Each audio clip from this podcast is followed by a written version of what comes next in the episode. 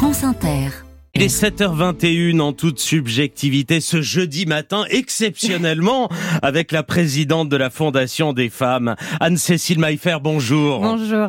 C'est un post Instagram de Sophie Marceau qui vous fait réagir. Oui, car c'est sûrement elle qui a le mieux résumé la situation pour les femmes en France. Sophie Marceau s'adresse au président du Sénat sur le réseau social Instagram et elle dit « Tant qu'il y aura des hommes comme vous, nous serons toutes en danger. Cela fait deux semaines que Gérard Larcher écume les plateaux pour nous le dire et nous le répéter. Il n'est pas favorable au projet de loi qui vise à constitutionnaliser l'IVG. Alors qu'il ne prend jamais part au vote, cette fois, il prend part au débat. Le 28 février, le Sénat devra s'exprimer. Ce sera la dernière étape avant le Congrès. À l'Assemblée, ça a été une belle unanimité. Et la dernière fois au Sénat, il y a eu la majorité. Mais voici que se dresse cet homme puissant, le numéro 2 de l'État.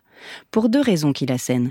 L'IVG ne serait pas hmm. menacée et la Constitution ne serait pas un catalogue de droits sociaux. Et selon vous, ces arguments ne tiennent pas? Non, car l'IVG est déjà menacée, confère les permanences du planning familial attaquées, et quand elle le sera dans nos institutions, il sera trop tard pour la Constitution. Ce n'est pas quand la maison brûle qu'il faut penser à s'assurer.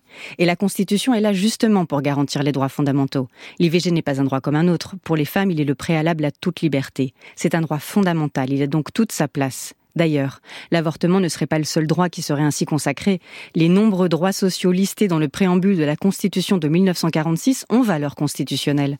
Sans compter le fait que la Constitution de 1958 a été révisée 24 fois pour la moderniser et l'étoffer.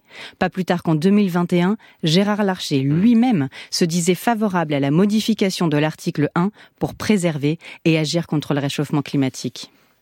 Alors pourquoi cette soudaine position de principe?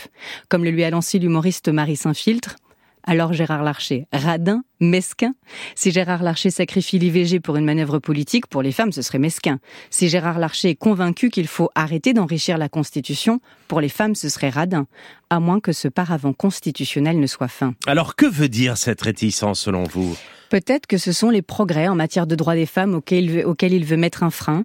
Derrière ses sourires entendus et son air patelin, Gérard Larcher donne, un, donne du poids à un courant politique dangereux pour nos droits.